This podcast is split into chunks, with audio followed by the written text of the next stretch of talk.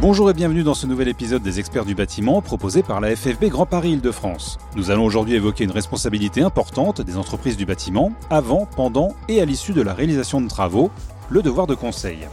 Notre experte sur le sujet est Marine Fleuteau, juriste consultante en droit des marchés à la Fédération française du bâtiment Grand Paris Île-de-France. Bonjour Marine et merci d'être avec nous. Bonjour. Dans un premier temps, pouvez-vous définir ce qu'est le devoir de conseil? Le devoir de conseil a été créé par les juges dans le but d'établir un équilibre entre l'entrepreneur qui est un professionnel informé et son client le plus souvent non sachant, c'est-à-dire une personne sans compétences techniques. Le devoir de conseil est bien plus qu'une simple information. Il se traduit par une véritable démarche active où l'entrepreneur se doit d'anticiper l'ignorance légitime de son client en attirant son attention sur les différentes difficultés. Si le devoir de conseil de l'entrepreneur s'exerce principalement en faveur de son client, c'est-à-dire le maître d'ouvrage, l'entrepreneur est également parfois tenu de conseiller le maître d'œuvre et les autres entreprises intervenantes sur le chantier.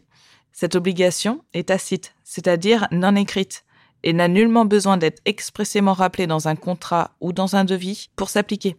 Elle concerne aussi bien des domaines techniques que les domaines juridiques et financiers.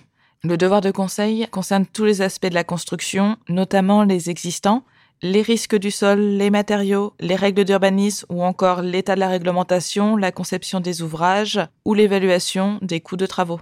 Pouvez-vous nous préciser qui est concerné par le devoir de conseil? Tous les professionnels impliqués dans une opération de construction sont concernés par ce devoir.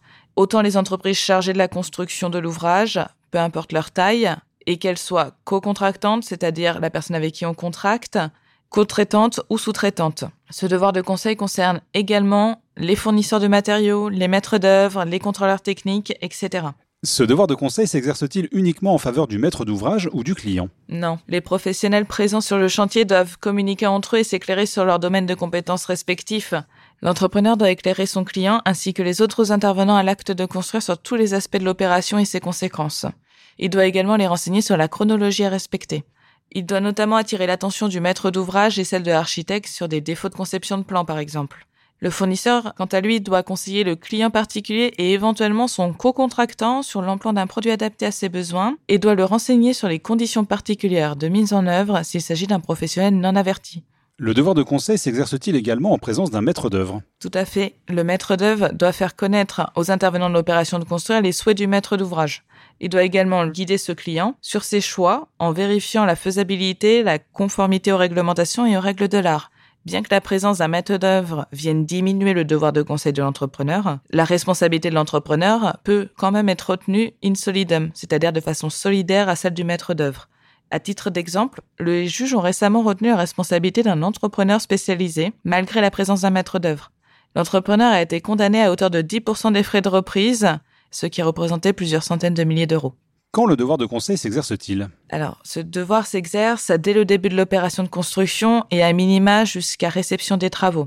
Naturellement, l'entrepreneur est tenu de conseiller en fonction de ses compétences et des informations en sa possession. Alors Marine, je vous propose de décomposer les opérations chronologiquement. Commençons donc par l'établissement du projet. Alors, il faut savoir que le simple fait de s'adresser à un client ou à un futur client fait naître le devoir de conseil. L'entrepreneur doit s'informer, et effectuer toutes les investigations nécessaires pour connaître la situation de celui auquel le conseil est destiné.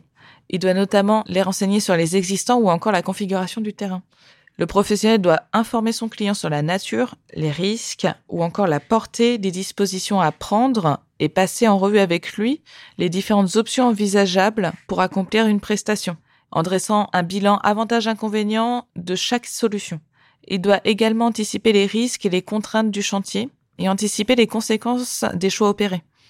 Lorsque l'entrepreneur assiste le maître d'ouvrage dans le choix des matériaux ou éléments d'équipement, il l'informe en lui signalant les différents modèles existants et le conseille en lui indiquant celui qui s'avère le mieux adapté. Quels sont les devoirs du constructeur pendant la réalisation des travaux? Alors le devoir du constructeur est très étendu envers le maître d'ouvrage, même quand celui-ci se réserve la réalisation de certains travaux. Un client souhaitant réaliser des économies par l'utilisation de procédés inadaptés doit être alerté par le professionnel des risques pouvant en résulter. L'entrepreneur doit suppléer l'absence de maître d'œuvre. S'il estime ses compétences insuffisantes pour assurer seule cette obligation, il doit demander au maître de l'ouvrage de prendre un maître d'œuvre ou un contrôleur technique. À défaut, sa responsabilité contractuelle pourrait être engagée. Enfin, à la réception, le constructeur doit conseiller le client. Il doit communiquer par écrit les consignes d'utilisation et d'entretien de l'ouvrage, de ses équipements et accessoires.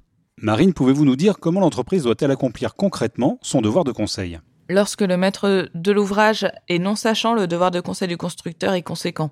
Il peut aller jusqu'à contraindre l'entrepreneur de refuser d'intervenir. Dès lors, l'entrepreneur doit être très attentif aux risques en général de sa prestation, voire refuser d'intervenir pour des travaux qui se révéleraient inefficaces. Reprenons comme tout à l'heure une chronologie simple. Au stade du devis, l'entrepreneur doit être vigilant lors de sa rédaction et doit notamment inclure une définition précise de l'ouvrage ou des travaux à réaliser, avec des quantités, des références, des modèles et la main-d'œuvre. Il doit également inclure la prise en compte de la réglementation en vigueur et des règles de l'art. Également, les aléas de chantier, type intempéries. C'est précisément lorsque l'entreprise détecte un aléa ou une difficulté qu'elle doit prévenir et mettre en garde sur les risques et les insuffisances éventuelles du chantier par rapport à sa finalité et à son coût. Qu'en est-il pendant l'exécution des travaux? Alors, l'entrepreneur doit informer son client et l'ensemble des intervenants sur la situation globale du chantier. État d'avancement, respect des calendriers, contraintes et difficultés rencontrées. Aussi, en présence d'un risque identifié, l'entrepreneur doit stopper son intervention et mettre en sécurité, proposer si possible une ou plusieurs alternatives adaptées, ainsi que plusieurs alternatives économiques. Identifier et détailler précisément par écrit les risques et les conséquences de la solution envisagée. Et enfin, obtenir un écrit du client sur sa bonne compréhension des risques. Et si, malgré tous ces avertissements, le client, c'est-à-dire le maître de l'ouvrage, souhaite poursuivre les travaux, l'entrepreneur se trouvera face à un choix. Il peut soit exécuter les travaux et conserver la trace du conseil donné, c'est-à-dire les devis acceptés, échanges écrits, et prendre le risque de voir sa responsabilité engagée, ou il peut refuser d'intervenir et proposer une résiliation amiable du contrat afin d'éviter tout sinistre qui pourrait engager sa responsabilité. Que doit faire l'entrepreneur à la réception des travaux? À la réception, l'entrepreneur se doit de s'assurer de la rédaction d'un procès verbal de réception, joindre si nécessaire des photographies, lister les entretiens effectués, les consignes d'utilisation et joindre cette liste au PV de réception, Sachez que le seul fait de délivrer des notices d'utilisation du fournisseur ne vaut pas conseil. Le professionnel doit avoir en sa possession, en fait, toutes les preuves nécessaires pour justifier que les informations, les conseils et propositions d'accompagnement ont bien été dispensés par lui. Quelles sont les sanctions encourues par un entrepreneur en cas de manquement à son devoir de conseil? L'entrepreneur du bâtiment ayant manqué à son devoir de conseil peut se voir condamné en justice. Les juges retiennent généralement des omissions très diverses, telles que l'insuffisance des matériaux choisis, des omissions quant au risque induit par une dépose de matériaux ou une interruption de chantier, ou quant à la nécessité d'un permis de construire, par exemple. Le défaut de devoir de conseil est quasi systématiquement retenu par les juridictions. L'irresponsabilité de l'entrepreneur n'est retenue qu'en cas de véritable cause étrangère, qui ne lui aurait pas permis de parvenir à l'obligation de résultat à laquelle il est tenu. Il faut préciser que le devoir de conseil de l'entrepreneur ne joue pas à l'égard du maître d'ouvrage en ce qui concerne des faits ou des règles juridiques qui sont censées être connues de tous. De même, ce devoir disparaît si le maître de l'ouvrage lui cache délibérément certains éléments. Marine, souhaitez-vous ajouter quelque chose pour conclure notre entretien? J'insiste sur le fait que la preuve écrite est primordiale pour prémunir l'entrepreneur d'un défaut de devoir de conseil.